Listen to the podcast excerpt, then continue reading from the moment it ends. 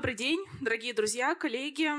А сегодня поговорим про очень актуальную и интересную многим тему – это мозг и современные технологии. Сможем ли мы усилить э, ресурсы нашего мышления, сознания с помощью, например, нейроинтерфейсов? Э, сможем ли мы когда-нибудь создать сильный искусственный интеллект, сопоставимый с естественным интеллектом человека? Ну и, наконец, э, можем ли мы в перспективе познать все тайны нашего мозга?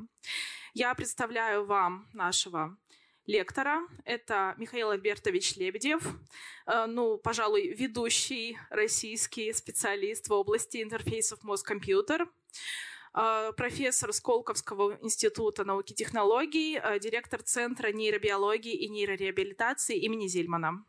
Прошу.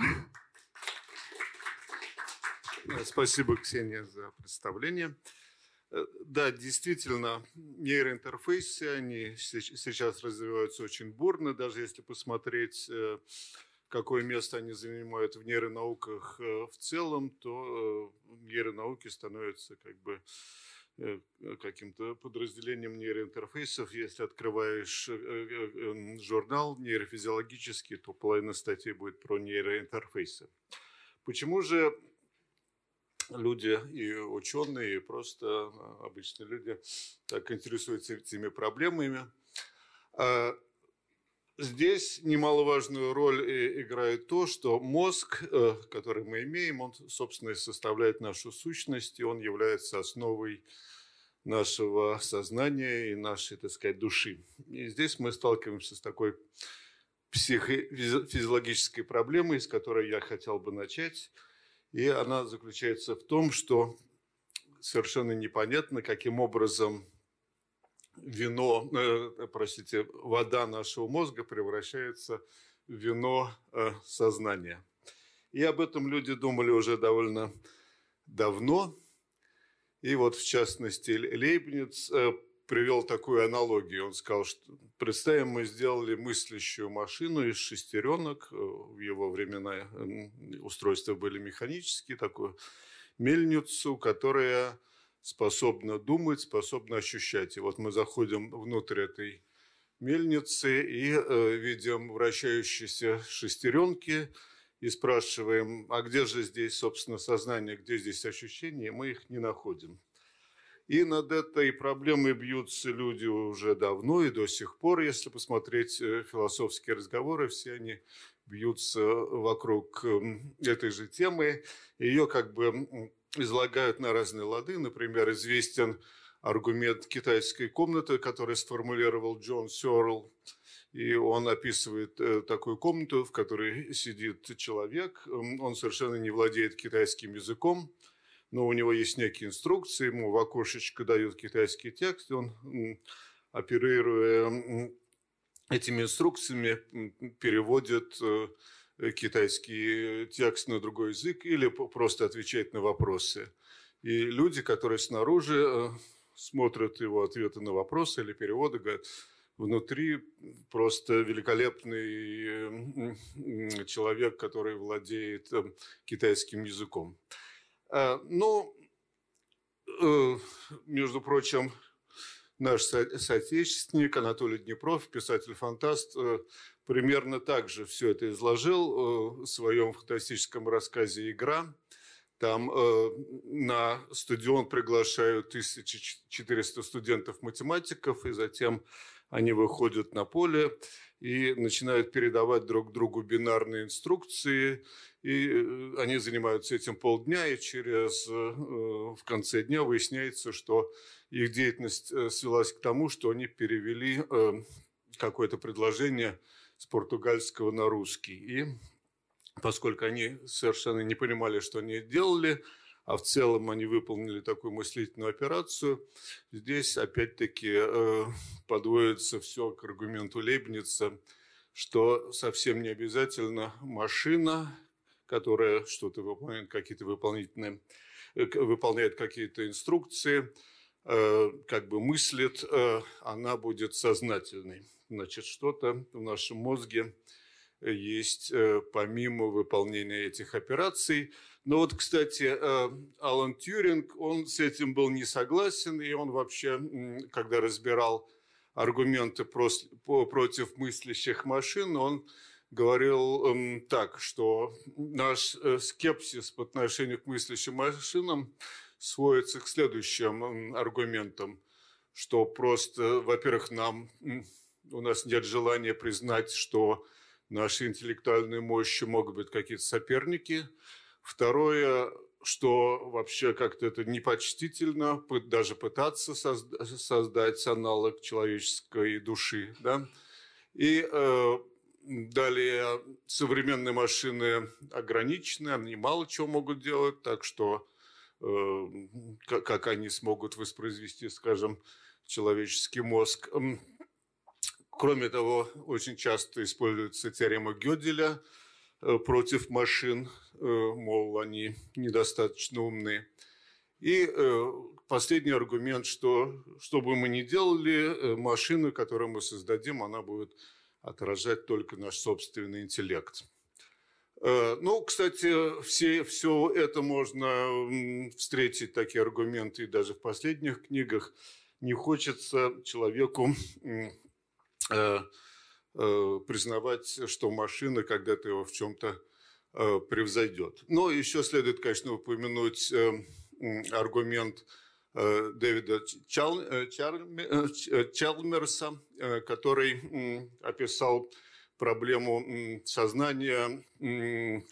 Он ее разделил на две части. Первая, которую он назвал, это простая проблема сознания, то есть описание того, как э, работает мозг. Ну, на самом деле, это не совсем простая э, проблема. Это именно то, чем занимаются нейроученые, и довольно активные. И до сих пор они еще не совсем понимают, как работает мозг. А вторая э, проблема – это, которую он назвал сложной проблемой сознания, это вопрос о том, откуда же берутся наши субъективные ощущения – но если критически посмотреть на все, что написано про сознание, включая религиозные теории и теории дуалистические, то здесь, конечно, нужно помнить аргумент Карла Поппера, который разделял э, теории на научные и ненаучные. И по Попперу научной является э, только та теория, которую можно опровергнуть каким-то экспериментом. Вот э, значительная часть того, что написано на тему сознания, э, это не научные теории, и от этого нам, наверное, следует отвлечься. Вот, кстати, я упомянул точку зрения Аристотеля. Над Аристотелем принято здесь немного посмеиваться, потому что он отрицал, что мозг вообще выполняет какие-то мыслительные операции, Эм, привел массу аргументов против этого. Но вот как раз теория Аристотеля была э, научной, поскольку последующее изучение мозга э, эту теорию отвергло. Но, э, к сожалению, нам приходится иметь дело с массой ненаучных теорий, и некоторых ученых это приводит к тому, что они вообще отвергают полностью все разговоры о каком-то внутреннем мире и сознании, скажем, Павлов говорил, что естественный испытателю вообще не следует задаваться, когда он исследует каких-то животных или даже человека, задаваться вопросами о внутренних состояниях этого существа.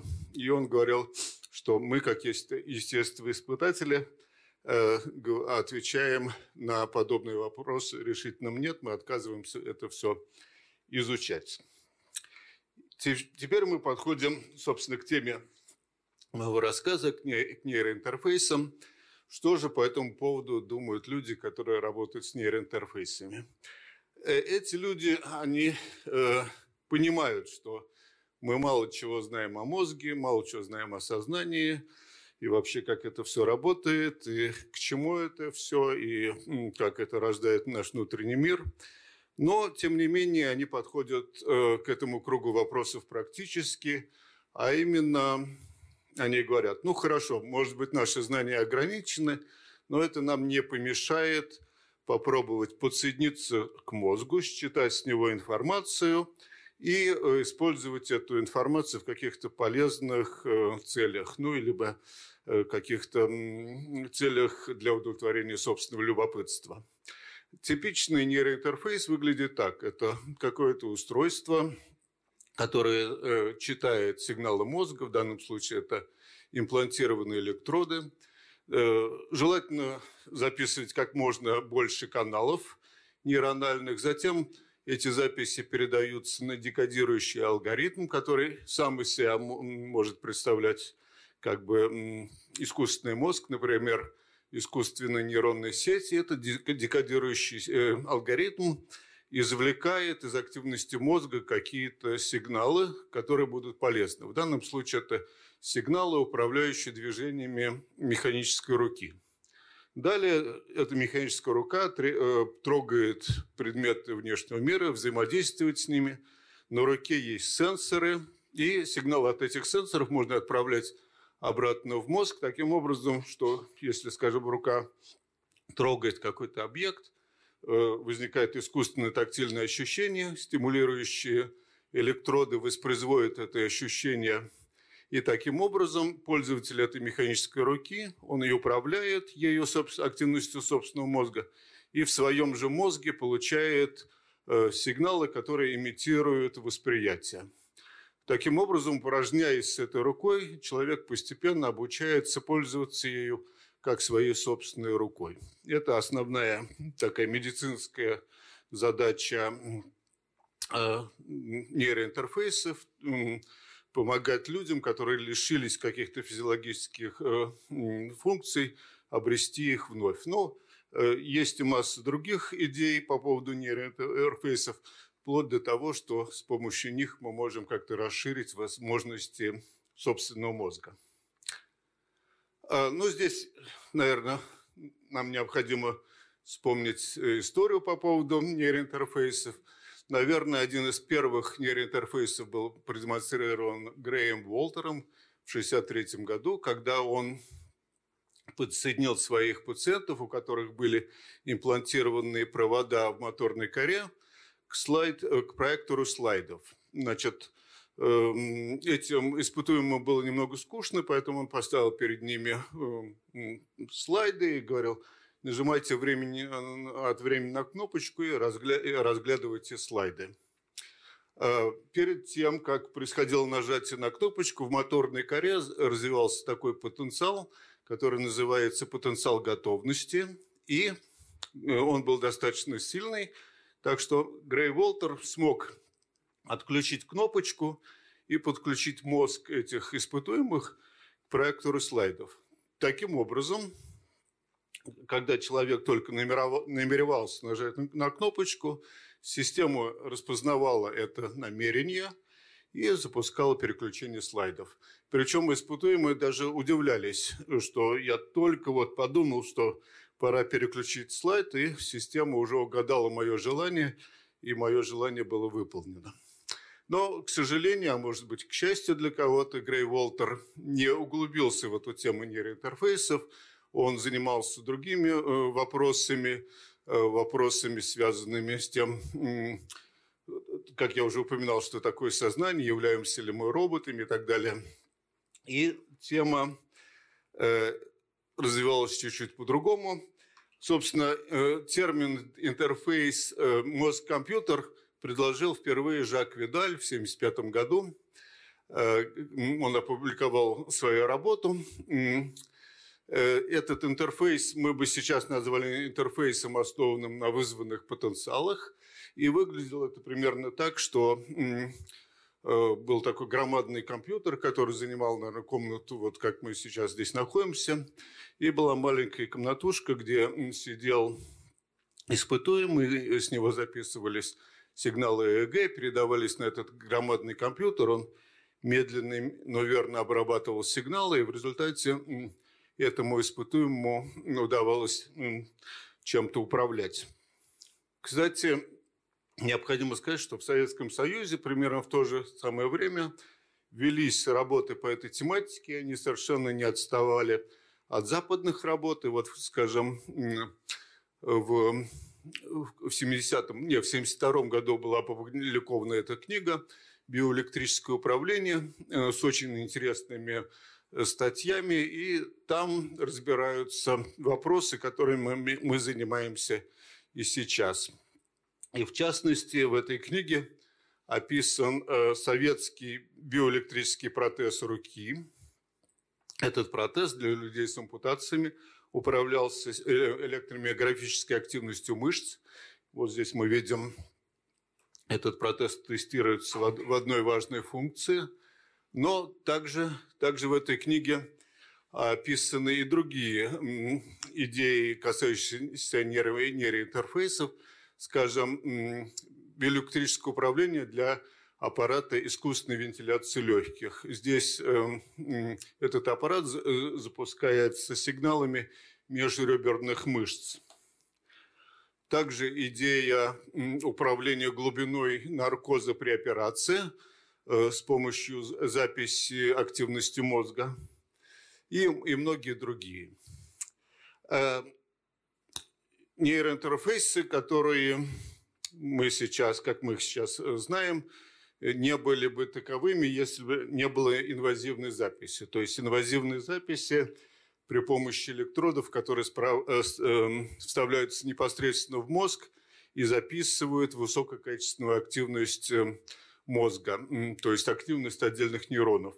Пионеров, пионером этих исследований был Эдвард Эвардс, который экспериментировал с обезьянами, у него обезьяна была жива-здорова, бодрствовала, но ей вставлялся в моторную кору электрод, и Эвардс э, мог записывать э, сигналы отдельных нейронов при поведении обезьяны.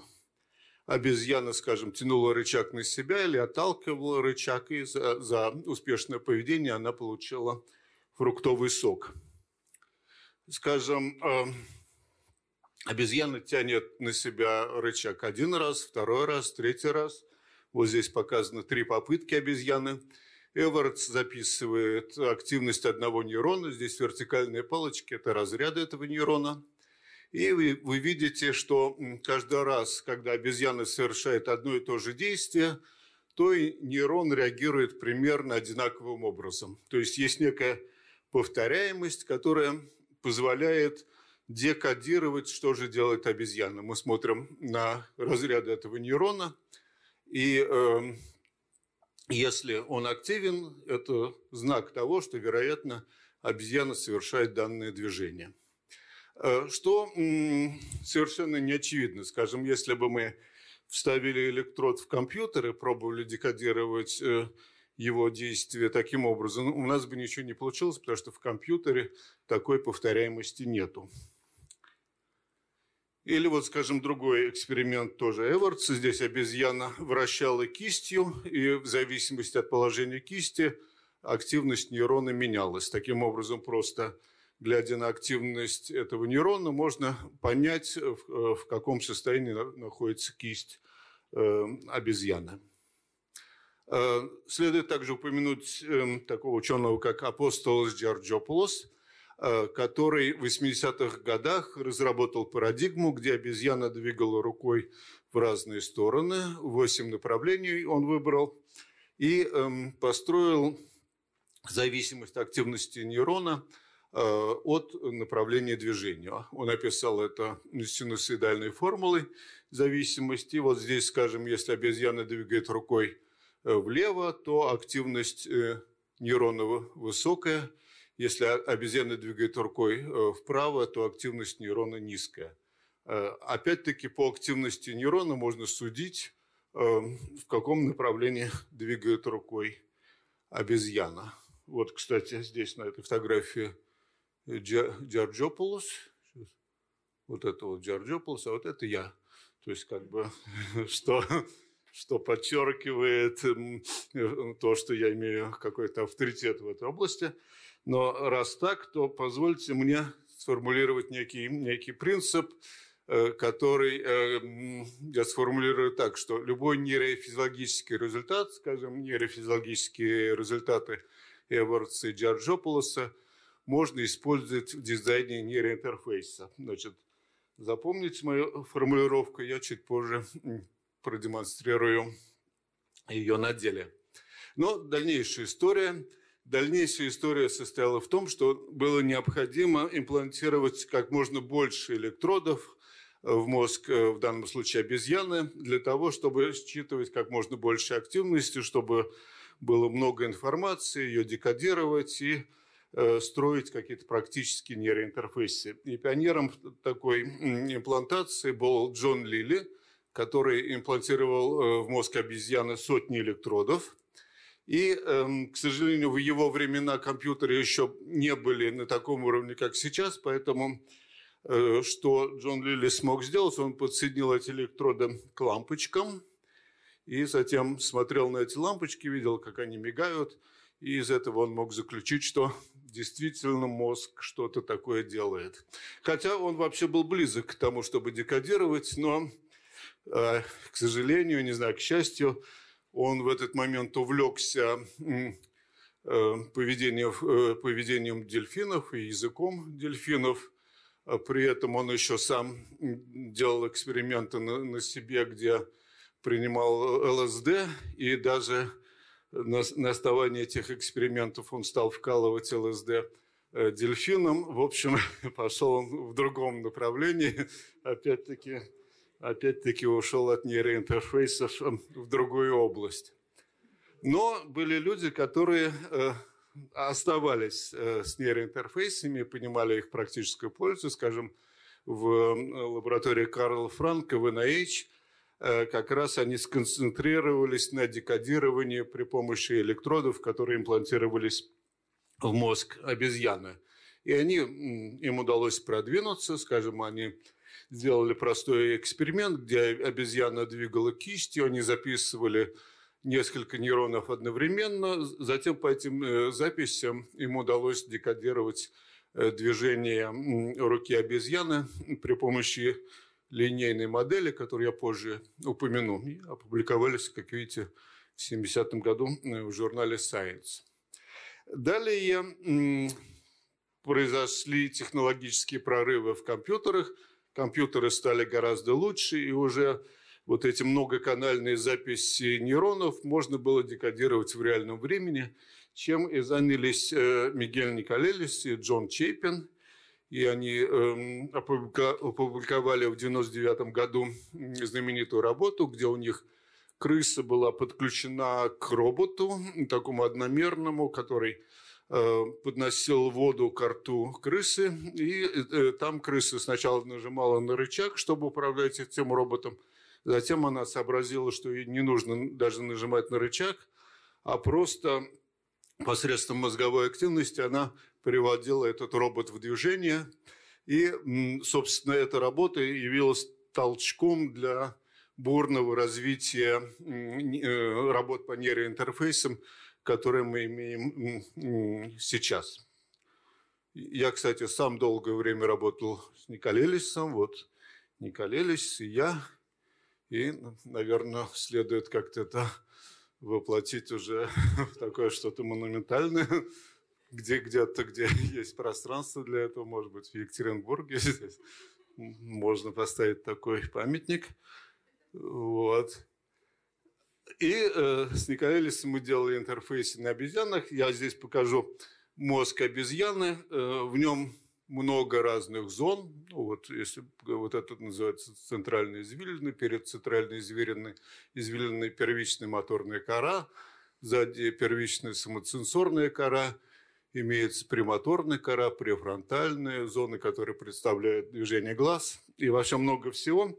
То есть много интересных зон, куда можно поместить электроды и записывать э, активность мозга обезьян. Правда, здесь нам мешают э, Эм, такие защитники прав животных, которые говорят, что нет, не смейте трогать обезьян. И здесь э, вообще этот вопрос такой спорный.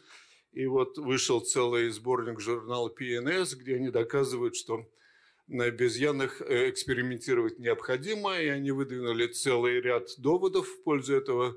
То, что касается нашей темы, вот здесь я перевел это – Э, состоит в том, что обезьяны нужны нам, если мы хотим помогать людям, восстанавливать двигательные сенсорные функции. То есть не следует сразу имплантировать людей, хотя и это делается, а хорошо бы поэкспериментировать на обезьянах для начала. Ну вот типичный эксперимент на обезьяне выглядит так, что имеется обезьяна, ей имплантированы в мозг электроды, а она играет в какую-то игру, мы обучаем декодирующий алгоритм, и обезьяна в какой-то момент получает возможность управлять этой игрой напрямую сигналами из мозга. Недавно такое показывал Илон Маск, об этом я тоже скажу.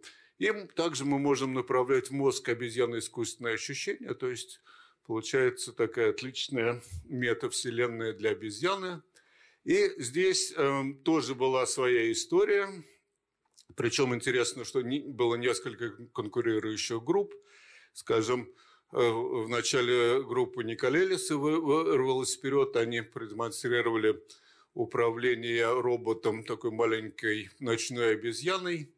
А, значит, она двигала э, э, этот робот направо либо налево, активность мозга декодировалась, и робот, который находился за тысячи километров в Бостоне, воспроизводил движение обезьяны – Э, правда, здесь было одно «но». Обезьяна, она и не ведала тем, что она управляет роботом. Не было никакой обратной, э, никакого сигнала обратной связи. Но затем другая группа под руководством Джона Данахью уже использовала макак резус э, для эксперимента. И здесь обезьяна получала сигнал обратной связи, то есть движение курсора, управляемое мозгом, и была зрительная обратная связь, и они опубликовали э, свою такую короткую заметку в Nature. Потом подключился э, к этой конкурентной э, борьбе такой Эндрю Шварц, и он, у него обезьяна носила очки виртуальной реальности и управляла движением курсором в трех измерениях. Шварц был также первым, кто подсоединил макаку резус к роботу. Она управляла движениями робота. И э, теперь я более подробно расскажу о работах нашей группы. Мы имплантировали такие электроды с большим количеством записывающих проводов. Вот этапы имплантации. Здесь э, обезьяне делаются отверстия в мозге, туда вставляются электроды, затем все заливается таким Э, цементом э, зубоврачебным, и в результате обезьяна получает шапочку, из которой торчат разъемы, и мы можем подсоединиться и записывать активность мозга обезьяны. В более продвинутых версиях э, на голову обезьяны получается, помещается шапочка, напечатанная на трехмерном принтере, и внутрь этой шапочки можно вставлять электронику, скажем, беспроводное устройство, э, позволяющее обезьяне находиться в, собственной, в собственном помещении и не быть э, скованной ничем, но участвовать в этих экспериментах. И если у нас все получается, то мы видим на своих экранах э, такую запись с большим количеством одновременно записанных нейронов, чтобы не быть совсем голосным, голословным вот видео, где мы записываем около 700 нейронов из мозга обезьяны. Она выполняет э, задачу с помощью двух виртуальных рук. И видно, что мы записываем такой массивную, массивный поток информации в мозге обезьяны. А, ну, еще упомяну историю. Э, значит, наша группа э, показала, что обезьяна может управлять роботом, который совершает такие движения, дотянуться и схватить. Собственно, даже покажу видео из этого. Вот здесь обезьяна, вот рука обезьяны, голова обезьяны, здесь обезьяна пьет сок. Значит, задача обезьяны с помощью джойстика поместить э, курсор на мишень, затем она сжимает джойстик, то есть на мишень сжать, на мишень сжать. Пока она все это делает, мы записываем активность моторной коры, обучаем декодирующий алгоритм – распознавать эти сигналы. И на следующем видео уже обезьяна оперирует в режиме нейроинтерфейса. То есть здесь она чуть-чуть помогает себе движениями джойстика, но джойстик э, полностью отключен от экрана, и э, вся активность берется из мозга, и видно, что обезьяна справляется с этой задачей, поместить курсор на э, мишень и затем э, совершить такое сжатие при помощи мозговой активности. Э, выход нейроинтерфейса более зашумленный по сравнению с тем, если бы это обезьяна выполняла при помощи джойстика. Но это всегда реальность. Нейроинтерфейс пока не дотягивает для, до нашего, до того, как мы Э, делаем моторные задачи в норме. И здесь бы я еще мог бы рассказывать долго-долго про обезьян, но э, вся, все эти исследования вылились в то, что наконец были имплантированы люди примерно такими же электродами, какими имплантируются обезьяны. И вот э, группы упомянутых Дона Хью Шварца показали, что люди могут управлять э, роботом и, скажем, взять чашку кофе, поднести к рту и э, пить это, эту кофе. Это парализованные люди. Э, для них это действительно шаг вперед для повышения их качества жизни. Вот, кстати, электрод, называемый матрицей штата Юта, которое разрешено вставлять в мозг людям. Уже порядка 30 людей получили такие электроды в свой мозг. Э, в основном в Америке. Но здесь есть некая проблема. То есть, когда используют этот эм, электрод, то э, мозг не принимает его с радостью, а эм, воспринимает как инородное тело, и возникает проблема инкапсуляции, то есть этот электрод окружается соединительной тканью и может дойти до того, что этот электрод полностью исчезнет из вида. Соответственно, качество записи постепенно снижается, и где-то уже э, через сколько-то недель после имплантации эти электроды уже не записывают отдельные нейроны, они записывают какие-то локальные потенциалы, но это уже не самое лучшее качество записи. Так что, собственно, вот эта проблема инкапсуляции, биосовместимости является на данный момент основной в нейроинтерфейсах, и э, ее предстоит решить. Ну, еще упомяну э, такого ученого, как Филиппа Кеннеди, который предложил э, свой способ решить проблему инкапсуляции.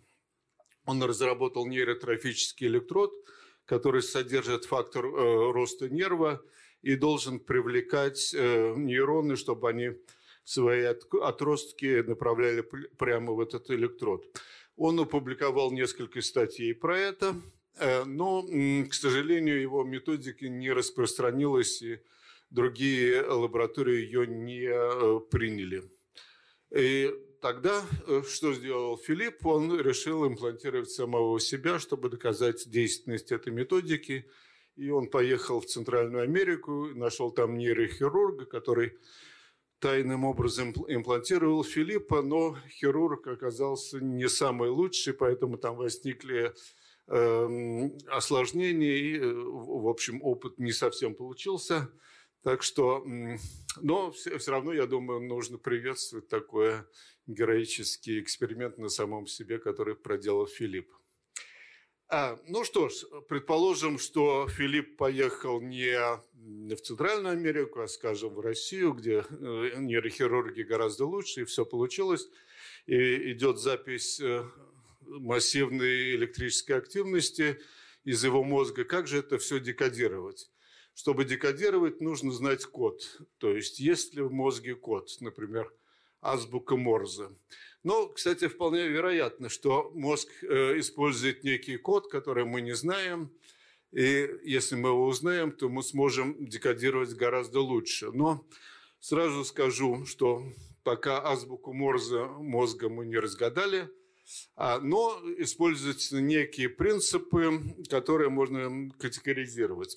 Один принцип я бы обозвал э, принципом клетки бабушки, и он состоит в том, что когда смотрят на активность какого-то нейрона, пытаются угадать, э, что же кодирует э, этот нейрон. И придумали такой нейрон, нейрон бабушки, который реагирует только на вашу бабушку или на мысли о вашей бабушке, но ни на что э, еще. Скажем, вы думаете о дедушке, нейрон, нейрон это совершенно не волнует. Это довольно популярный термин в нейронауках, потому что когда говорят о узкоспециализированных нейронах, всегда называют это клеткой бабушки. И интересна здесь история, что термин «клетка бабушки» придумал Джером Летвин в своей лекции для студентов. И здесь он на самом деле использовал персонажей повести эм, Гоголя «Шинель», его нейрохирурга, героя рассказа Джерома, э, зовут Акакий Акакевич. Этот Акакий Акакевич, он вообще имеет планы получить Нобелевскую премию.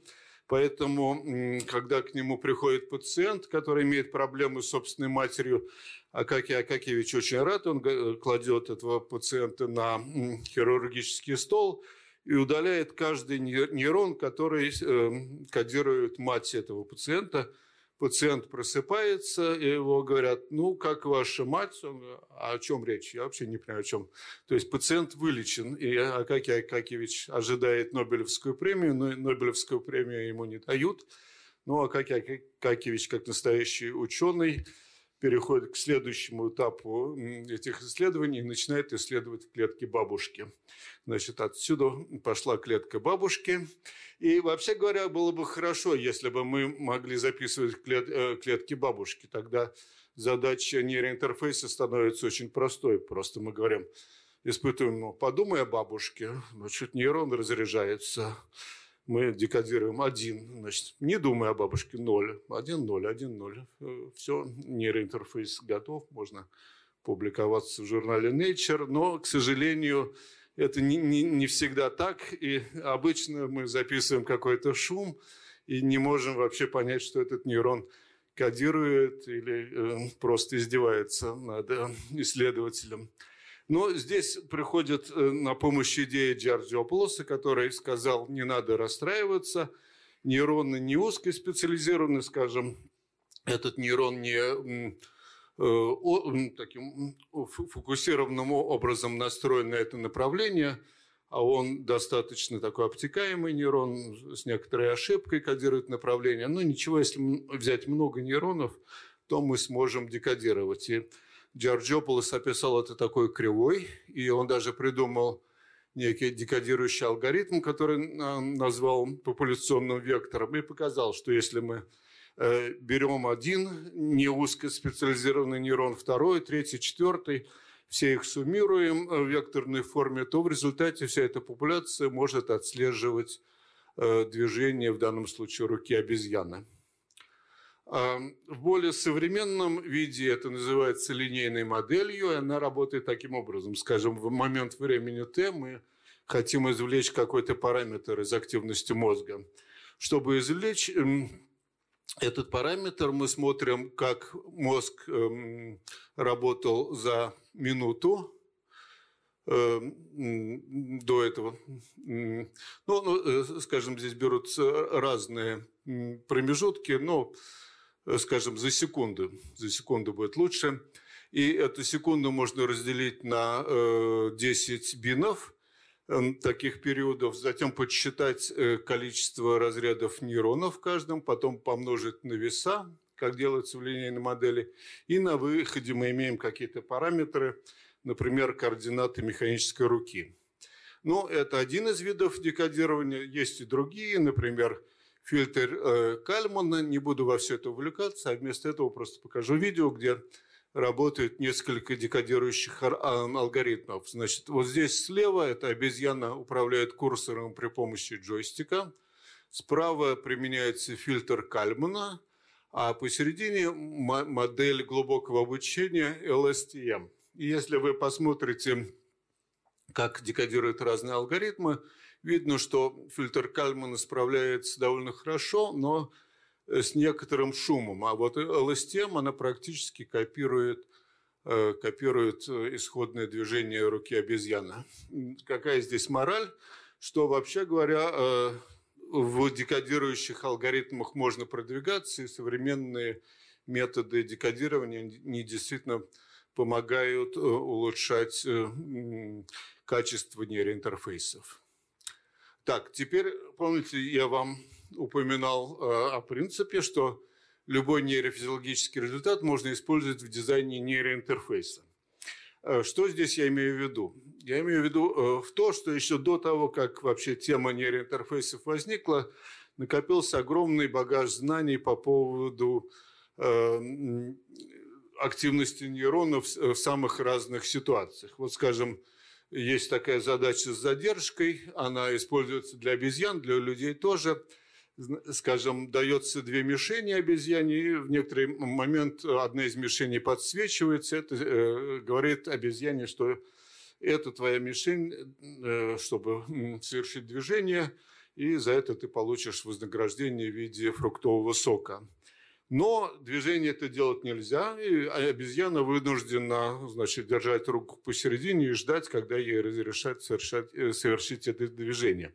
Но поскольку Обезьяна знает, куда она будет совершать э, это движение. Мозг ее готовится к этому движению, и это, эту подготовку можно видеть видеть в активности нейронов. То есть нейроны увелич... Э, усиливают свои разряды, свои разряды и э, даже до того, как обезьяна совершила движение. Ну, такой классический результат, даже вот я публиковал, публиковался в этой области – много-много статей в хороших журналах. Но здесь э, пришел такой известный ученый американский Кришна Шиной, и он возвел вот этот перевод старых, эм, старых нейрофизиологических работ э, в, в результаты по нейроинтерфейсам. Он, он просто стал мастером этого дела.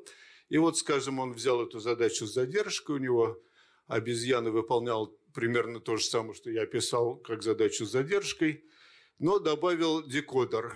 И декодер декодировал э, то, что планировала обезьяна, и тут же он опубликовался вот в Nature.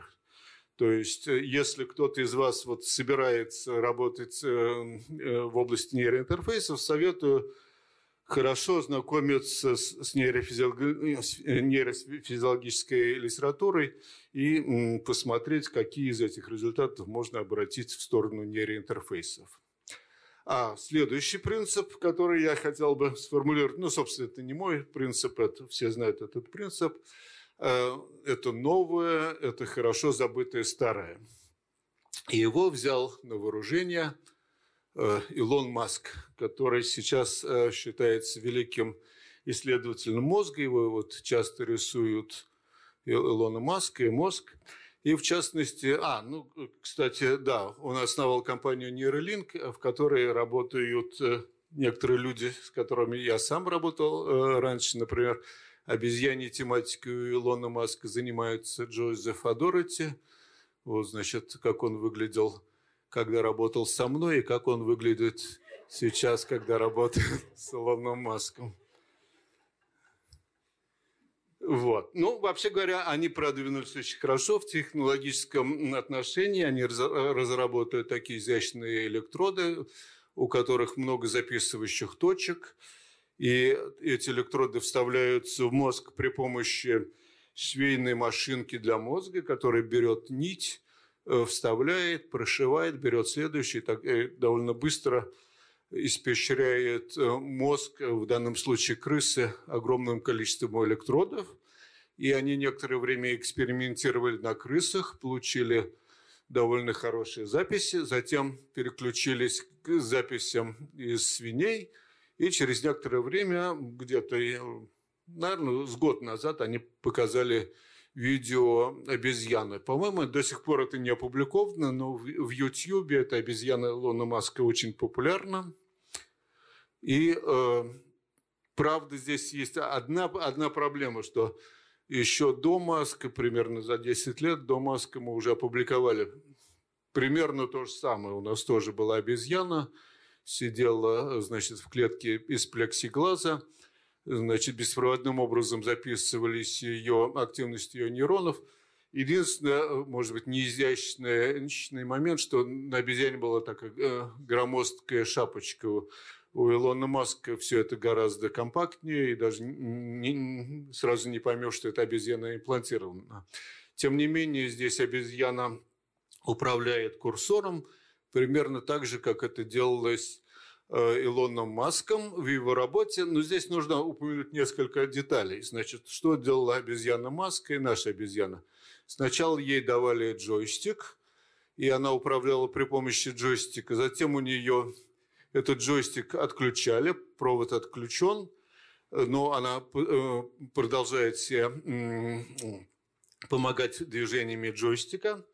И, наконец, э, голос за кадром таким драматическим образом говорит, а сейчас э, обезьяны полностью отстали, отняли джойстик, и ей ничего не остается, чтобы просто силой мысли значит, играть в пинг-понг в данном случае. Ну, все, значит, сразу же купились на, на, это, на этот рассказ. Но если присмотреться, что делает умная обезьяна рукой, она схватилась вот за эту трубку, по которой к ней поступает э, фруктовый сок и подыгрывает себе э, движениями руки, используя эту трубку как джойстик. Так что обезьяна, как всегда, оказалась умнее исследователей.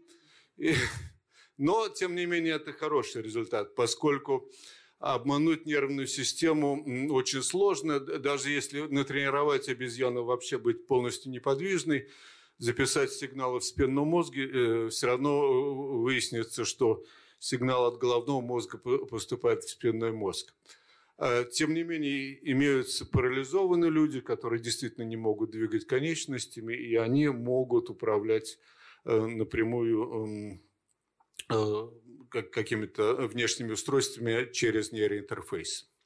Ну, поскольку Маск, наверное, не остановится, будет изобретать давно э, что-то, что уже было сделано, я покажу несколько из наших разработок.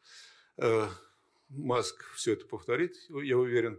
Скажем, скажем, у нас обезьяна управляла движениями двух виртуальных рук – еще у нас обезьяна могла сидеть на тележке э, в такой виртуальной реальности для обезьяны. Здесь мы интересовались движениями, как мозг обезьяны представляет движение всего тела. И здесь можно, кстати, обезьяну посадить на тележку. Вот здесь она движется на тележке и управляет... А, секунду. И управляет и управляет э, движениями тележки при помощи мозга. Ну, конечно, она это делает не просто так, а чтобы доехать до кормушки, где лежит виноград, и схватить этот виноград. Так что при определенной э, фокусировке обезьяне это удается сделать. Э, ну, ну, кстати, я считаю, что это такой качественный результат, и мы даже послали его в журнал eLife, и, к моему удивлению, мы получили какой-то такой странный э, ответ. Видимо, какой-то наш конкурент был рецензентом, и здесь было что-то такое сумбурное написано, что кого интересует, что обезьяна ездит на тележке, мозг подсоединить к чему-то, ерунда, значит идите в какой-нибудь другой журнал. Но, э, кстати, я заинтересовался, а кто же все-таки опубликуется в этом журнале eLife? с примерно таким же результатом. Но э, тут даже удивляться э, ну, не нужно было, что опубликовался, конечно же, Шиной. И он опубликовал работу, где парализованная женщина печатала что-то на экране при помощи нейроинтерфейса. Но здесь я хочу обратить внимание, что, как и в случае с Маском, они в этом описании большое внимание – уделяют тому, что эта женщина не помогает себе движениями руки, поскольку она чуть-чуть могла все-таки двигать рукой.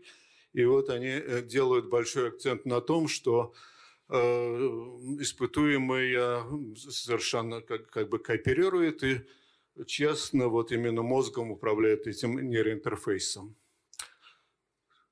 Так. Теперь э, такой аспект, как искусственные ощущения – мы можем отправлять сигналы извне и непосредственно в мозг, и отправлять какую-то информацию э, в мозг э, обезьяны либо человека. И этот интерфейс мы называем интерфейс мозг-машина-мозг. Почему так? Потому что субъект э, мозгом управляет машиной, и машина отправляет сигналы обратной связи в мозг. В данном случае обезьяна двигает при помощи мозговой активности виртуальной рукой трогает предметы, которые выглядят совершенно идентично, но когда эта виртуальная рука касается этих объектов, э, мы посылаем э, в самосенсорную кору электрическую стимуляцию, что вызывает э, тактильные ощущения определенной, определенного вида, и обезьяна может ощупывать эти виртуальные предметы с помощью такого искусственного тактильного ощущения. И вот здесь обезьяна делает именно то, что я описал. Виртуальная рука дотрагивается до мишени. Вот э, правильная мишень это написано только для нас. Э, у обезьяны такой надписи нету. И обезьяна успешно э, справляется. Причем тактильное ощущение, как бы вибрации этих мишеней, оно полностью генерировано нами, вызывается электрической стимуляцией мозга. Э, этот эксперимент мы чуть-чуть разнообразили. Здесь э, обезьяна ощупывала два серых прямоугольника, и сзади этих прямоугольников были спрятаны виртуальные решетки, и обезьяна пальчиком двигала по, по этим решеткам, и каждый раз, когда виртуальный пальчик пересекает ребро решетки, мы посылаем э, в самосенсорную кору электрический импульс. И выглядит это так. Значит, слева это то, что видит а обезьяна справа для нашего удобства, э, значит, не знаю, вы видите, это не, не очень хорошо видно. А, значит, если вам видно, зеленая мишень – это правильный ответ. А, ну, в, в общем, идея, здесь та, такая, что обезьяна может эм, как бы трогать эту виртуальную решетку с, какой, с такой скоростью, как ей захочется, как ей лучше чувствуется. И обезьяна действительно выбирает определенный темп этих движений – и эм, это вообще действительно путь для того, чтобы создавать эм, э, нейропротезы с искусственными ощущениями. Вот еще здесь полностью интерфейс мозг-машина-мозг. Значит, обезьяна управляет здесь виртуальной рукой при помощи мозга. И э, электрическая стимуляция – дает обратную связь о свойствах объектов, которые трогает рука обезьяны. Но вообще говоря, сенсорный интерфейс – это такое мощное развитие в области нейроинтерфейсов. И я думаю, что мы в ближайшее время увидим много-много примеров сенсорных интерфейсов. Э, в частности, по восстановлению слуха уже достигнут колоссальный прогресс. Э, множество людей по всему миру получают такие протезы, которые восстанавливают им слух – Сейчас бурно развиваются зрительные интерфейсы, то есть идея состоит в том, что мы ставим на э, даем на очки человека видеокамеру, и сигнал с видеокамеры посылается на зрительную кору, и у людей возникают зрительные ощущения, которые восстанавливают им потерянное зрение. Наконец, опишу нейроинтерфейс для ходьбы. То есть э, до того я показывал, как можно управлять искусственными руками. Здесь э, обезьяна шагает по беговой дорожке, и пока она шагает, мы можем записывать э, сигналы ее мозга и декодировать. Здесь э, использовалась э, давно это было сделано линейная модель. Сейчас, я думаю, качество декодировать э, можно даже улучшить. Но здесь синяя, синяя – это реальная нога обезьяны, красная – это то, что мы декодируем из мозга. И видно, что довольно быстро этот алгоритм декодирует шагательное движение обезьяны. Ну, следующим шагом, естественно, было взять нашу обезьяну, которая была в городе Дюром э, в Соединенных Штатах и подсоединить э, к человекообразному роботу в Японии. И вот здесь э, вот эта наша обезьяна, ей транслируется изображение робота, и обезьяна могла таким образом запустить шагательное движение робота – что приводит э, нас к теме экзоскелетов, которые управляются мозгом. Экзоскелеты для ног сейчас развиваются бурно, э, делаются в Европе, э, Значит, вот это бразильский проект, в России экзоатлет, очень успешный проект. Вот этот нейрорекс, это экзоскелет сделан в, в Австралии или не, в Новой Зеландии – и, значит, идея здесь состоит в том, чтобы человек сигналами мозга управлял этим экзоскелетом, Собственно, уже первые, первые э, демонстрации были сделаны. Скажем, здесь э, этот человек через сигналы ЭЭГ запускает движение экзоскелета. Значит, этот человек э, полностью парализован, и э, таким образом он обретает возможность инициировать шагательное движение. И, собственно, это ему полезно не только как демонстрация такой возможности контроля, но и для его собственной нейрореабилитации, поскольку очень хорошо синхронизовать сигналы мозга и периферические сигналы, которые возникают при шагательных движениях, совершаемых экзоскелетом. Что подводит нас к теме нейрореабилитации? То есть идея нейрореабилитации состоит в том, что чтобы использовать нейроинтерфейсы для лечения больных э, с, э, с инсультом, либо с, с травмами спинного мозга. И здесь эм, подход такой. Либо человек э, сидит напротив экрана и через интерфейс чем-то управляет, либо мы ему даем э, очки виртуальной реальности, либо надеваем на него экзоскелет, который управляется эм, мозгом, либо даже мы можем поставить электрические стимуляции на его мышцы, и он таким образом будет запускать движение собственного тела.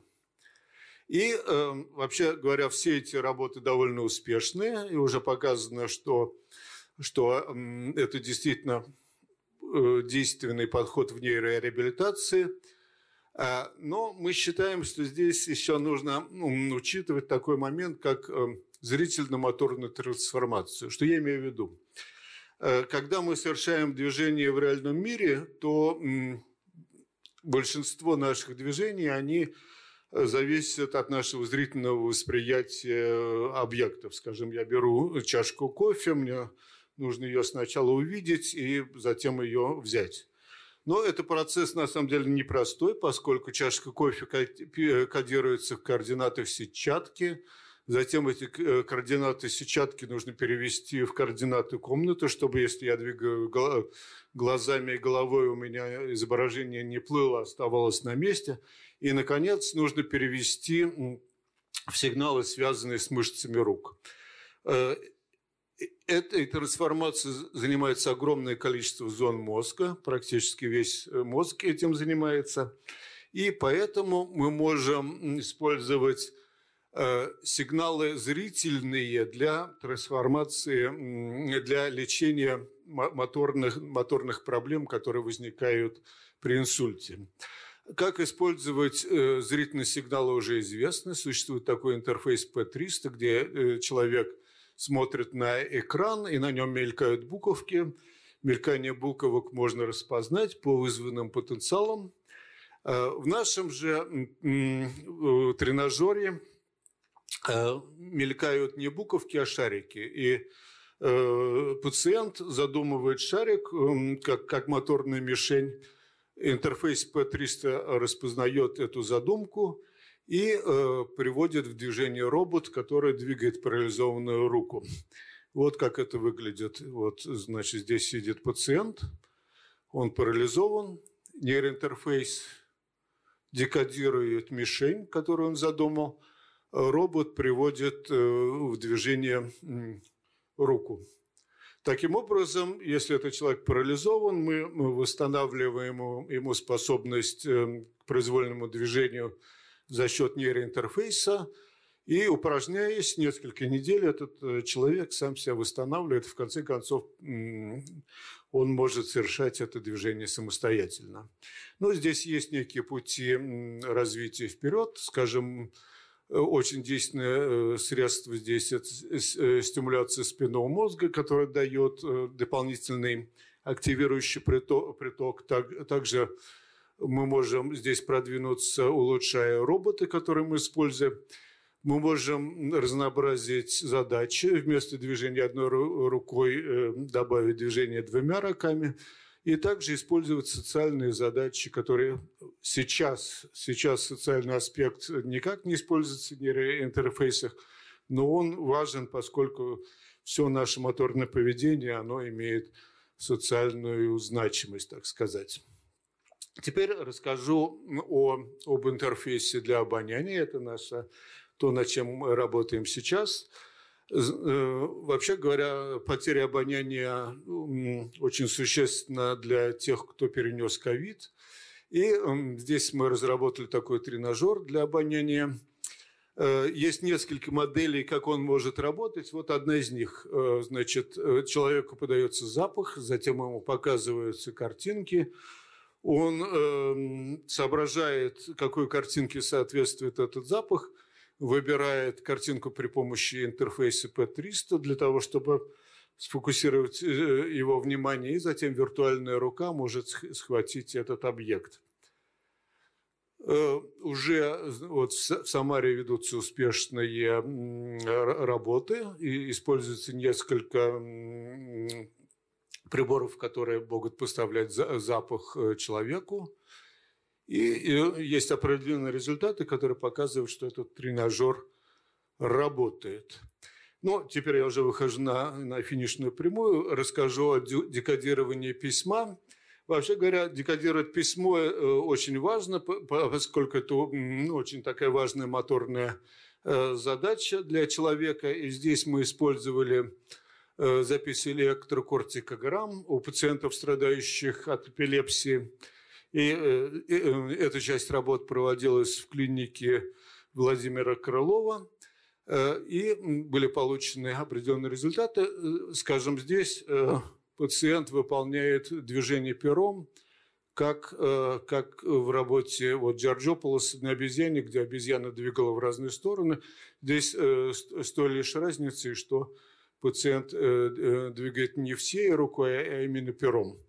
И эти движения можно декодировать. И, может быть, можно декодировать и письмо, но здесь, правда, произошел некий казус, который заключался в том, что уже упомянутый Шиной, пока мы все это разрабатывали, он все-таки опубликовал это декодирование таким образом раньше нас и, конечно же, в журнале Nature.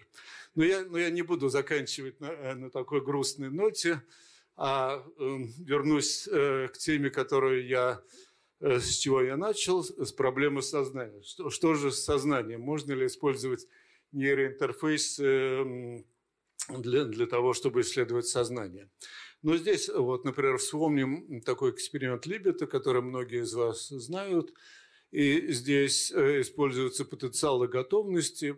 Пациент эм, нажимает на, кнопочки, на кнопочку по своему желанию, но оказывается, что он осознает свое желание нажать на кнопочку до того, до того, э, как у него развилась эта активность в мозге. И как бы получается, что мозг, э, мозг решает сам, а не пациент э, решает посредством своей свободы воли. Но все это можно критиковать, я этим заниматься не буду, а вместо этого продемонстрирую, как то же самое можно сделать при помощи нейроинтерфейса. Здесь эм, человеку говорят, вот у тебя кнопка, но ты можешь на нее нажимать, когда хочешь, только не тогда, когда горит красный свет. И человек наивно говорит, свет зеленый, нажму я на кнопочку. Но интерфейс распознает это желание нажать на кнопочку до того, как человек эм, пожелал это, осознал это желание – и переключает сигнал на красный. В результате э, нейроинтерфейс всегда побеждает этого человека. Человек не может э, выиграть у нейроинтерфейса, как оказывается. Ну, может быть, это не очень практично, но есть весьма практичная задача для нейроинтерфейсов. Э, она касается людей, которые находятся в измененном состоянии сознания из-за каких-то неврологических травм, которые они получили. То есть лежит человек в коме, и мы не понимаем, есть ли у него какие-то остатки сознания, благо... Э, приятны ли прогнозы. И оказывается, что у этого, этого парализованного человека можно подключить к нейроинтерфейсу, и он будет общаться с вами через нейроинтерфейс, и вы поймете, что на самом деле он еще Э, сознание не совсем ушло из него, оно постепенно восстанавливается. Ну, это уже положительный результат, и на этом я закончу и благодарю вас за внимание.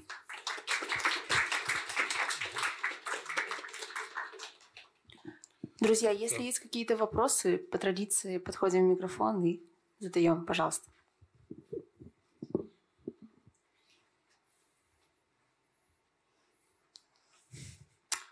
А, добрый вечер, Анна Батуров. У меня такой вопрос. Точнее, два вопроса получается. А, первое. Вот а, сейчас, после введения санкций в 2022 году, а, в каком состоянии находится изучение нейроинтерфейсов в России? Вы сказали, что в 70-е годы ну, у нас было примерно на уровне, как на Западе. А вот на каком уровне находится сейчас? И насколько вот нынешние санкции, которые вот ввели в 2022 году, они на вас повлияли, вот на эту э, научную область?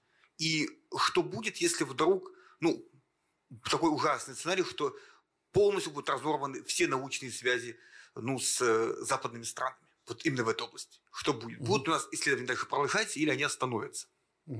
Ну, как я уже описывал, э, интерфейсы бывают э, неинвазивные, бывают инвазивные. Значит, что касается неинвазивных интерфейсов, здесь технологии, ну, я не скажу простые, непростые, но как бы доступные. И все, все это у нас есть, и мы можем продолжать работать. Что касается инвазивных технологий, то здесь уже было отставание до санкций, да, то есть видно, что Илон Маск значительно вырвался вперед. И, э, значит, то, что, скажем, он теперь не будет делиться с нами этими технологиями, ну, это обидно, но э, э, вопрос отставания как бы это не, реша, не решает. То есть эм, нужно подождать и посмотреть, как, как пойдет это развитие. Значит, что будет в будущем, ну, посмотрим, посмотрим. Я не берусь предсказывать э, будущее. Но пока мы работаем э, с тем арсеналом средств, э, которые нам доступны. Нет, нет, нет.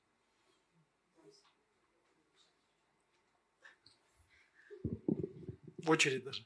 Угу. Михаил, вот да. такой вопрос. А что э, является главной движущей силой для ученого который занимается нейроинтерфейсами, это все-таки больше научная составляющая, узнать что-то новое, или это желание вот помочь тем людям, для которых это действительно возможность приобрести новую мобильность? А может, третий какой-то вариант? Угу.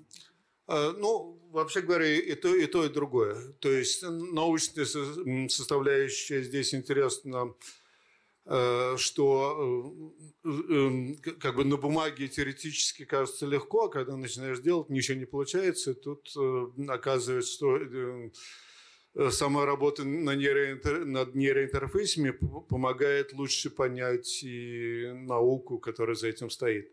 Э, что касается медицины, опять-таки, э, кажется, ну вот, здорово придумано, давайте перенесем это, это в клинику, и там выясняется масса вопросов, связанных с практическим воплощением. Так что и то, и другое интересно, и, то, и другое необходимо, и то, и другое работают вместе.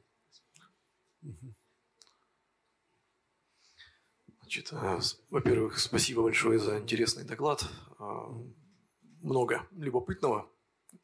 У меня такой вопросик. А, насколько велика точность позиционирования сейчас в инвазивных интерфейсах, позиционирования вот этих электродов?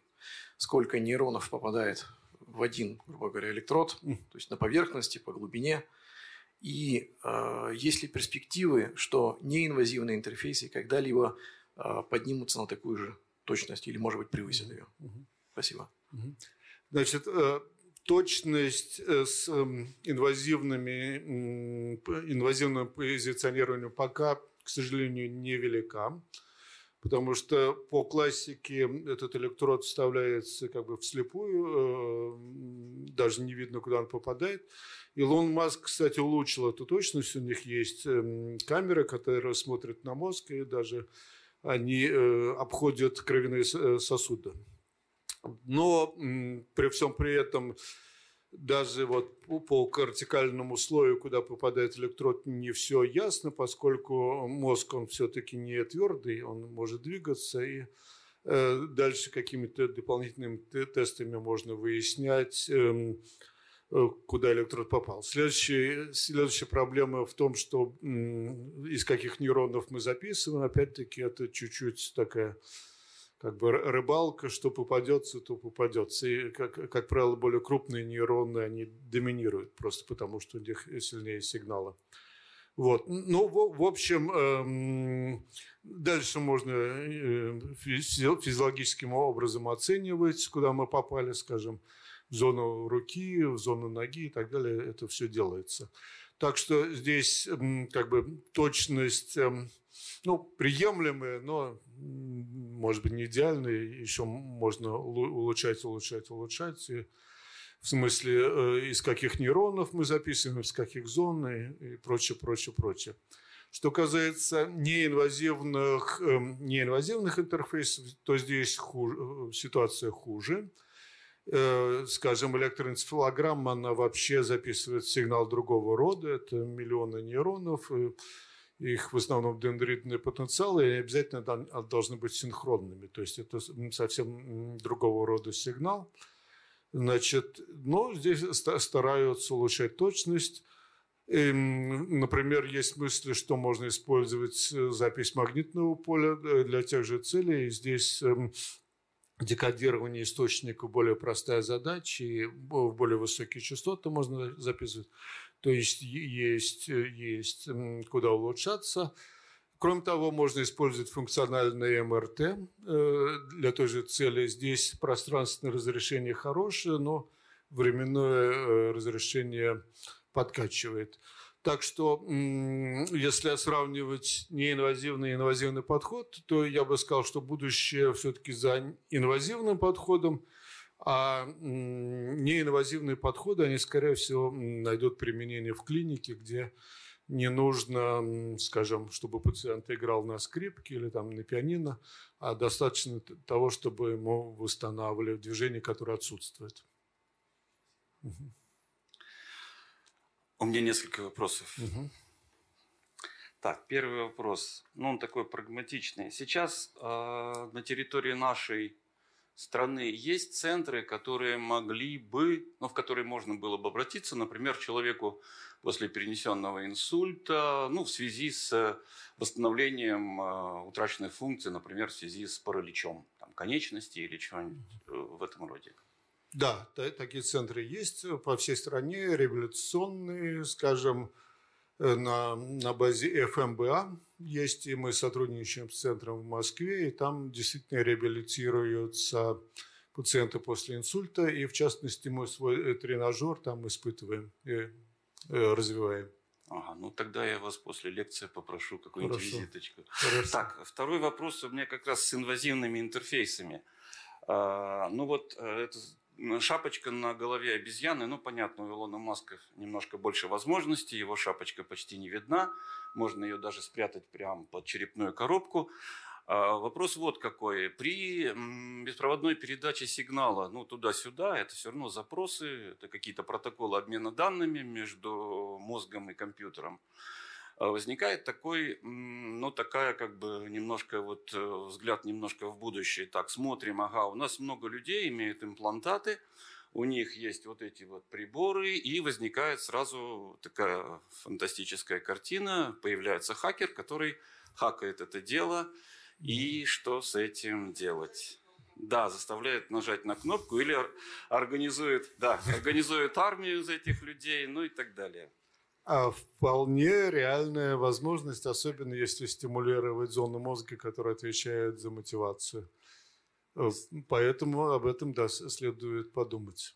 Поскольку пока это как бы находится на восходящей э, ветви развития, а потом нейроинтерфейсы скажут, станут дешевыми и доступными, и любой сможет имплантировать себя в любую область мозга – и, естественно, все захотят имплантировать эм, себя, чтобы улучшить свою мотивацию и настроение. И тогда возникнет эм, проблема, что люди, во-первых, будут сами себя мотивировать за счет электрической стимуляции, а второе, что их будет мотивировать какой-нибудь эм, хакер или там большой брат. И, так что да, Это и... вполне реально, да. Не сейчас, но в каком-то будущем, ну, да. Ну, то есть можете спрогнозировать, когда на Алиэкспрессе можно будет купить такое?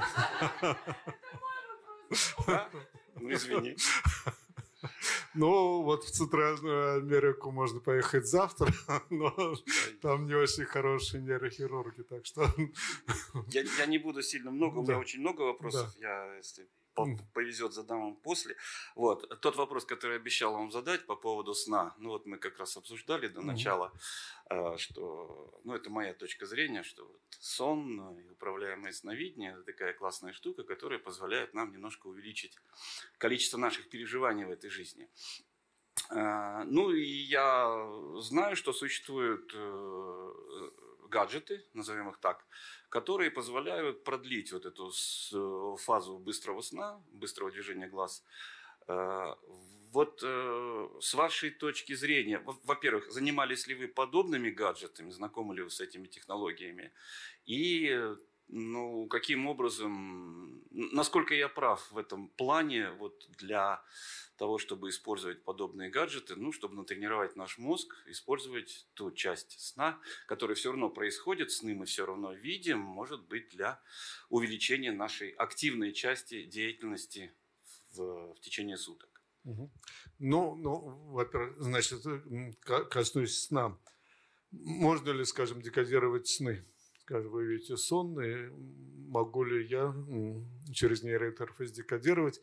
Но, скажем, сны крыс уже декодировали, поскольку э, крыса бегает, бодрствуя по какой-то арене, у нее работают клетки места, активируются в одной последовательности, она засыпает, и та же последовательность проигрывается. То есть, э, глядя на э, активность мозга крысы эм, во время сна, можно сказать, в данный момент она представляет себя здесь, а сейчас здесь, вот туда. С человеком сложнее, потому что у него э, больше репертуар сна, но тоже можно. Далее, естественно, используя все эти принципы, которые я изложил, скажем, нейростимуляция – можно сделать систему с обратной связью, которая будет модулировать ваш сон каким-то образом, скажем. Что-то записывается, идет стимуляция, что-то модулируется. Что самое интересное, уже показано было, что э, мозг во время сна реагирует на запахи, реагирует на звуки, и даже можно чуть-чуть обучать э, этому во сне. Что касается осознанных э, сновидений, это отдельная тема. Ну, я не большой специалист в этой области, но я уверен, что нейроинтерфейсы э, будут только полезны э, здесь, в особенности, если э, вам удастся посредством осознания как-то структурировать эти сны. Как, как только вы скажете, бывает сон такой, такой, такой, такой, уже можно будет декодировать и использовать здесь нейроинтерфейсы. Значит, поможет ли это как-то улучшить мозг? Ну, почему бы и нет. Здесь, здесь, правда, нужно договориться о терминах, что такое улучшение мозга. Да. Спасибо. Тоже вопрос с продолжением. Скажите, пожалуйста, как скоро мы сможем увидеть э, результаты вот этих исследований в практическом применении, вот скажем, в частности, интересует для незрячих людей, для слабовидящих, и есть ли уже какие-то центры, соответственно, вот тоже, где можно уже воспользоваться вот этими э, приборами, и вытекающий тоже отсюда вопрос, а, насколько это безопасно для психики. Угу. Значит, для зрительной протезы сейчас очень активно развиваются. Есть два таких больших класса. Э, те протезы, которые стимулируют что-то на сетчатке, скажем, светочувствительные клетки сетчатки умерли, но другие клетки остались, их можно стимулировать, и человек будет эм, испытывать э, зрительные ощущения. Если там ничего не осталось, нужно стимулировать зрительную кору, и такие протезы тоже есть. Они начали развиваться еще где-то в 70-е, 80-е годы, потом был спад, а сейчас снова пошло развитие. И даже в России есть э, компания, которая разрабатывает такой протез, и сейчас они испытывают это на обезьянах. Я думаю, год через два они уже перейдут э, к разработкам для человека. Значит, плюс есть еще другие системы, основанные на сенсорном замещении, где ничего в мозгах не стимулируется, но просто замещается, скажем, изображение звуком или эм, изображение стимуляции тактильной матрицы, которая накладывается на тело. Так что есть э, масса вариантов, там можно выбирать. Э, значит, скажется ли это на психике? Вообще говоря, любое, любая нейротехнология, она оказывает влияние на психику в том числе, то есть она и меняет и человека, и даже личность может поменять. Так что на эти вопросы тоже нужно смотреть и их не, не отметать. То, то есть это важно. У меня тоже парочку вопросов есть. Э, первое, я хотел бы задать насчет темы декодирования. Вот. А работали вы с устойчивым зрительным вызванными потенциалами? И помогало ли это как-нибудь декодировать? Ну, вообще фотостимуляции и тогда, и так далее. А, вот. Помогало ли это вам все-таки увеличить а, способность к декодированию до каких-нибудь других процентных соотношений? Вот, это первый вопрос.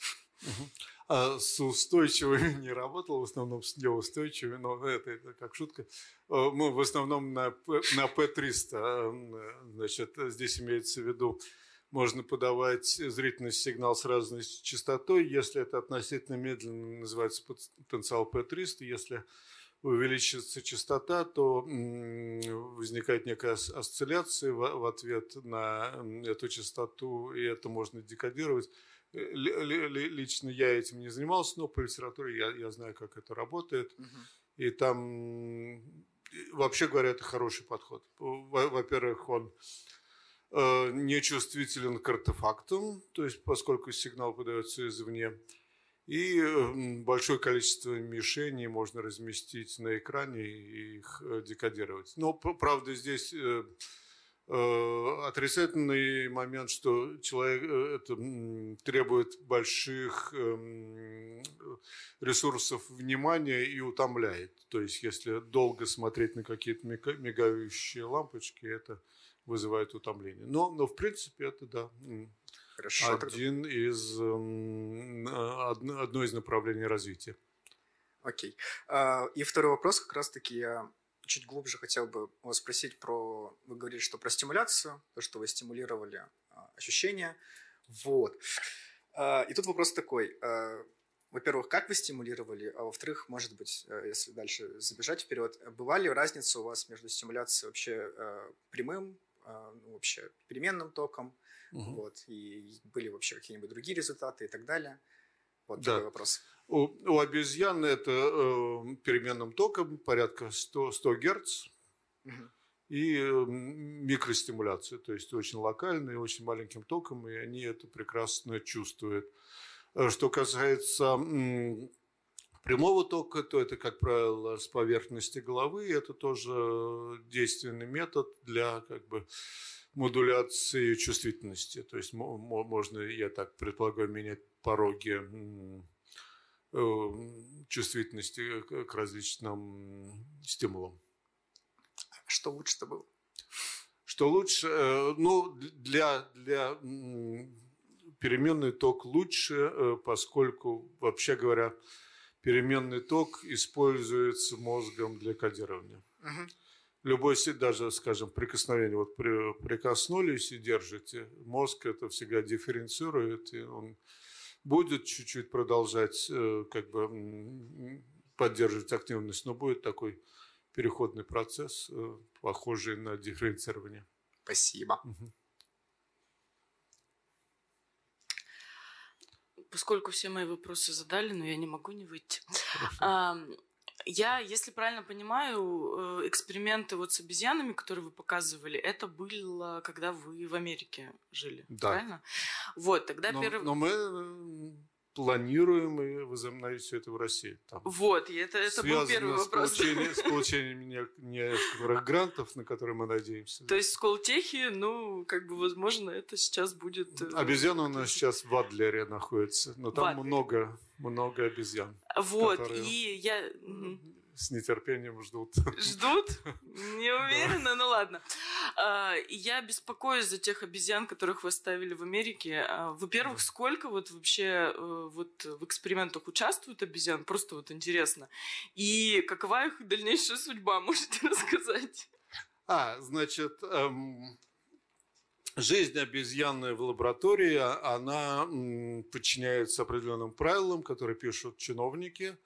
И когда это, этих правил было там на одном листочке, теперь это такие огромные фолианты, то есть никто и шага не может э, ступить без инструкции. То есть э, обезьяна живет в отличных условиях, получает питание, все по регламенту.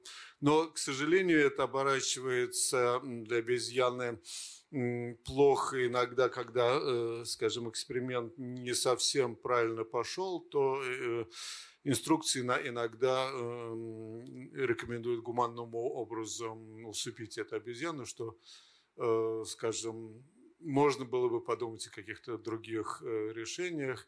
Скажем, к сожалению, был такой ученый Иван Николаевич Пигарев, который работал в России, он год назад трагически погиб. Э, но вот он работал на кошках, и он э, работает, работает с кошкой, потом все вынимает, зашивает и отправлял эту кошку к себе на даче на, на заслуженный отдых. Э, так, значит, вот такого в лабораториях, по крайней мере, западных, не делается, но, в принципе, я думаю, это вполне разумный, разумный подход, ну, как бы отправить животное на отдых обезьян? А, ну, 10, допустим. Ну, зависит от, э, там, в каких-то лабораториях там две обезьяны. Там. Угу. Ну, а обезьяна вообще, она ее не, не дешево содержать, так что все это... Угу.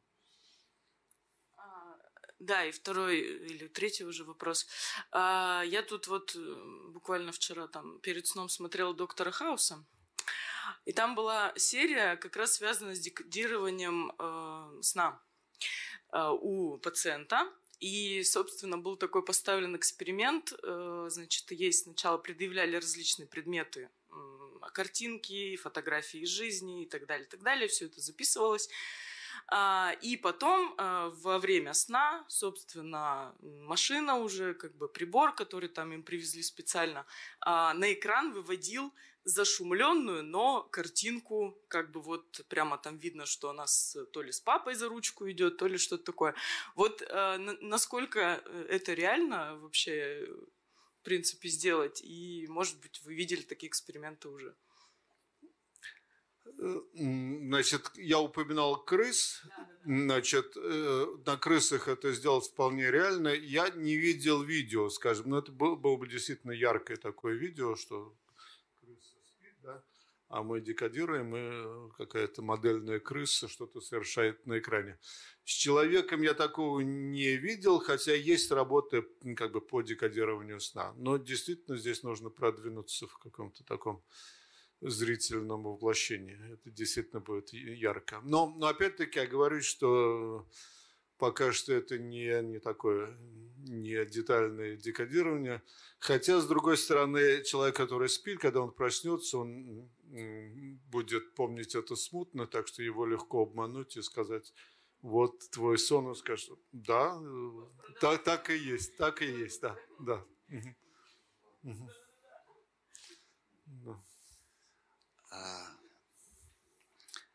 Так, у меня еще один вопрос. Ну, у меня их много, ну ладно, да. я еще один задам, так немножко провокационный. То есть, с одной стороны, мозг самое, ну, наверное, с этим сложно спорить, да, самое сложное устройство, которое известно человеку во Вселенной. А, он порождает все вот эти наши субъективные опыты и прочие вещи.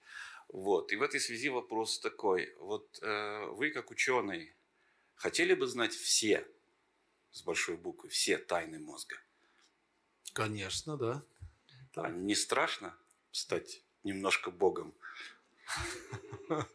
Я не уверен, что это возможно, потому что как бы вот эм, Чал, э, Чалмерс он говорил, что есть там простая э, проблема сознания, но она не простая, есть сложная, да. Вот э, как решать простую, ну, более-менее ясно, что мы можем э, изучать, как какие-то сети мозга работают, в каких-то экспериментально поставленных ситуациях все лучше и лучше продвигаться. Я просто не вижу, где мы здесь решим э, сложную проблему. То есть на уровне корреляции мы решим, скажем, известно, где кодируются я не знаю, свойства объекта, а где его пространственное положение.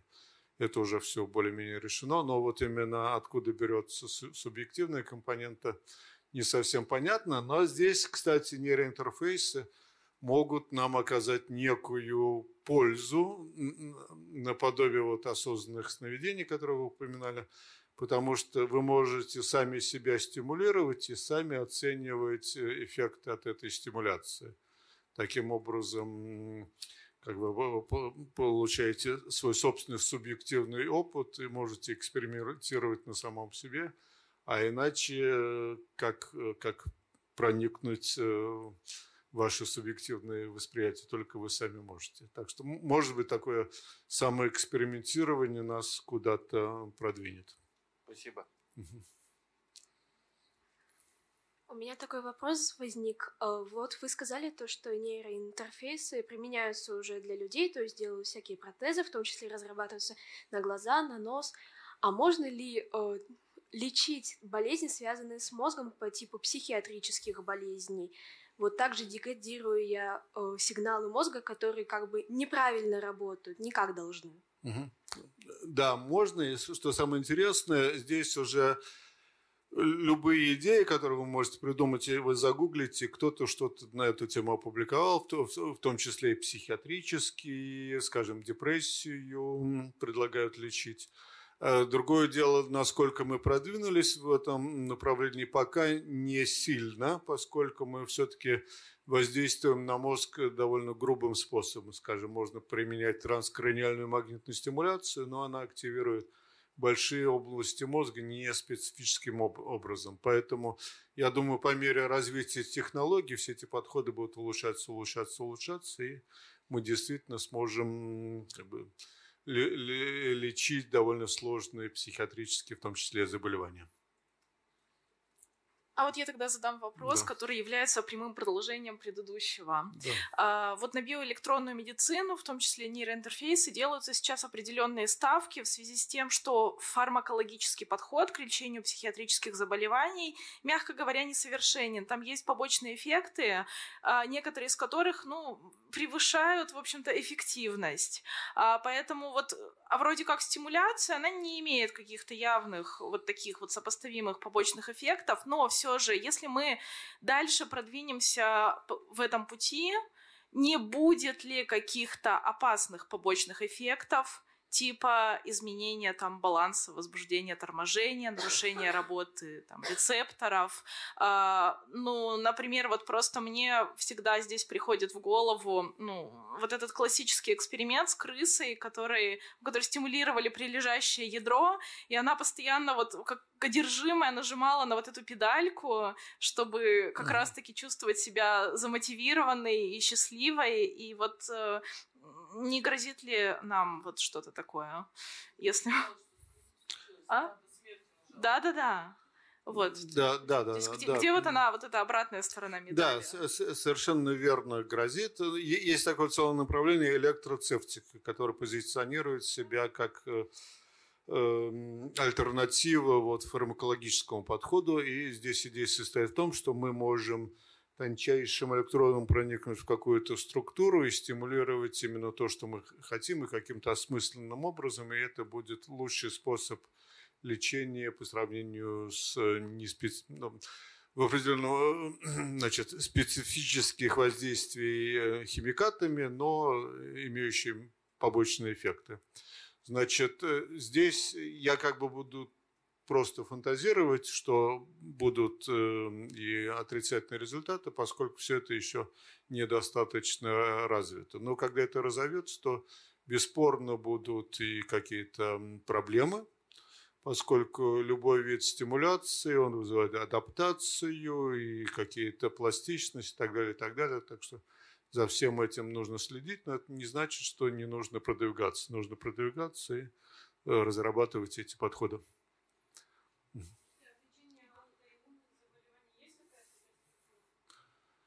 Значит, лечение аутоиммунных заболеваний бесспорно есть перспектива. Значит, это не совсем а, нейронаука, но, кстати, интересно, что состояние мозга, они завязаны на состояние иммунной системы. Скажем, если лишать животное сна, то оно э, в конце концов умрет именно из-за того, что э, э, лишение сна воздействует на иммунную систему, и иммунная система идет в разнос, иммунитет снижается, и животное умирает. Поэтому все это связано, как ни странно, нервная система, иммунная система, все, все это завязано. Так что нужно, да, мог, могут быть даже интересные решения для иммунной системы, найдены через э, вход, нервный вход. Большое спасибо за лекцию. И мне бы хотелось продолжить тему обезьян. Э, почему Адлер? Что интересного в Адлере? Расскажите, пожалуйста. Я зоолог, просто мне очень интересно. Там какой-то питомник? Значит, в советские времена... Сухумский был питомник. Да, в советские времена в Сухуме был питомник, потом да? Советский Союз распался. Да. Все обезьяны убежали и в леса, и да. жили в лесах. Знаем. И да, переж... пережили что? тяжелое время в лесах, угу. а потом э, открылась возможность э, вернуться в Адлер, они все там собрались и в данный момент все обезьяны находятся в Адлере, и там находится институт приматологии, угу. который недавно стал частью Сириуса. Угу. И таким образом там идет определенное развитие. И я, я там был где-то полтора года угу. назад, и там хорошая операционная для обезьян, там части нейрофизиологии там еще недостаточно всего, но там есть э, угу. путь развития и желание людей участвовать в этих исследованиях. Ну, это здорово, я не знала. А какие-то изучения когнитивных способностей там тоже проводятся, потому что было очень такое серьезное направление именно в сухом. Что-то там проводится, я всего не знаю, что, угу. что там проводится, но там есть несколько лабораторий, которые действуют на постоянной основе э, этих обезьян. А где-то можно найти, то есть это Адлер, и как э, называется Институт сам? приматологии. Институт приматологии, да, да? да хорошо, да. интересно, большое спасибо. А Почему именно все-таки обезьяны, я не совсем поняла, именно в данных исследований. Я понимаю, почему когнитивные исследования mm. необходимы именно обезьян. Я знаю, насколько дорого их содержать, я работала в зоопарке, yeah. но здесь-то какая разница между крысами, теми же самыми кошками? Я знаю, что в Питере проводились исследования на кошках на кафедре физиологии высшей нервной деятельности. Да, как раз и когда, когда я там училась, там вот этих больших котов отлавливали мы по улицам. Тяжелое было время, да, и вария не было. Э, в чем разница все-таки обезьян? Мозг обезьяны ближе всего к мозгу человека. Если, скажем, посмотреть на мозг кошки, он сильно отличается. Скажем, у кошки очень развиты сенсорные области, париетальная кора, во фронтальной коре там есть маленький-маленький кусочек, который можно назвать моторной корой, но он маленький, скажем. Именно поэтому кошка в основном сидит на окне и смотрит, что вокруг, она такая наблюдательная. А, то есть, не, можно использовать разных животных, но там для, с, с разными целями, каждая из них интересна, но если мы хотим переносить что-то на человека, то обезьяна все-таки ближе. И последний вопрос. Работая я учителем биологии, вы когда сказали, что когда мы научимся как-то немножко изменять да, функции, все будут хорош, за хорошим настроением, я точно знаю, что мои ученики скажут, мы хотим память мы хотим стимулировать память. Что у нас с этим? А с памятью, с одной стороны, все гораздо хуже, с другой стороны, есть надежда. Скажем, есть в Америке группа, которая рекламирует себя как создатели протеза памяти. Значит, что они научились делать? Они научились записывать в одной части гиппокампа декодировать эту информацию, стимулировать другой, другую часть гиппокампа, то есть состав, создавая такой искусственный мост. И это они говорят, как мы улучшаем э, работу гиппокампа. И даже они работают на людях и показали положительные результаты, но там, правда, есть знак вопроса, связанный с тем, что, может быть, они свои стимуляции просто улучшает кровоток в этой области, поэтому память улучшается. Но работы ведутся, но память – это сложная вещь, поскольку она кодируется в мозге распределенным образом, нету какой-то одной области, вот здесь записана память, но э, теоретических преград нету, и э, память можно тоже улучшать. Но э, пока э, ученики, ученикам не следует надеяться, что они, скажем, ночью си, себя подсоединяют к, учё, к электронному учебнику и все ну, перекачают на корочку. Нет, пока это невозможно. А вообще какие-то, ну, может быть, не такие современные, но именно исследования, основанные на серьезных научных исследованиях, что стиму, как бы стимулирует память, что способствует лучшему запоминанию. Потому что в педагогике там множество мифов, но я, например, абсолютно не согласна с тем, что нужно обязательно писать особенно в старших классах. Мне кажется, это никак не сказывается. Вот я не запоминаю, когда пишу. Я запоминаю, когда читаю. Но у нас же это постулат. Невозможно же начальству доказать, что давайте мы лучше не будем писать, давайте им больше показывать видео какого-то интересного, угу. что, чего-то такого. Вот на что можно опереться? Есть какие-то такие работы именно исследования? Значит, из самых общих соображений для э, нейрональной пластичности, которая является памятью, нужно Три фактора. Первое – это активация структуры, куда вы хотите что-то записать. Она должна быть в этот момент активна. Второе – синхронизация этой активации к входу, который туда приходит, то есть, скажем, ваши учебные материалы. И очень важный фактор, что при этом должна присутствовать какая-то награда. То есть, когда эти три фактора есть, э, то память, на память будет записываться лучше всего.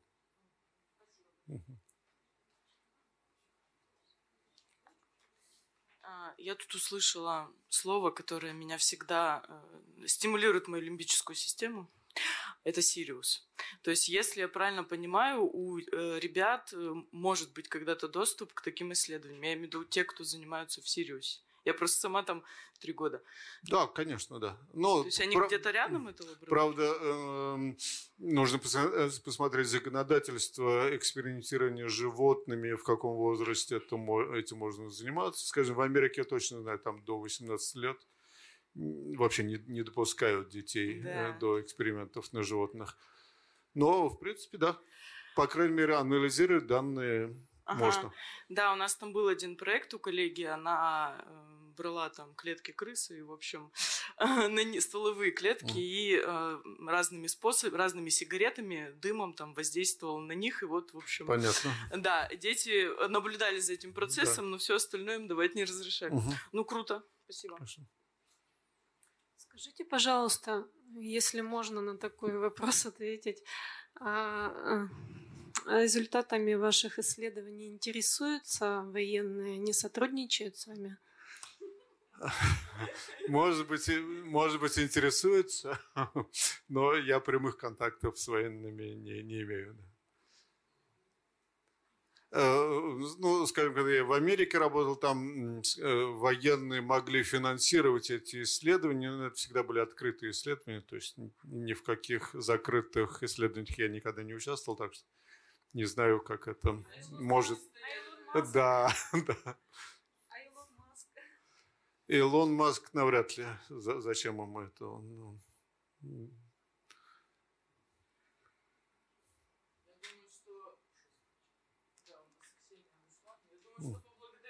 Хорошо.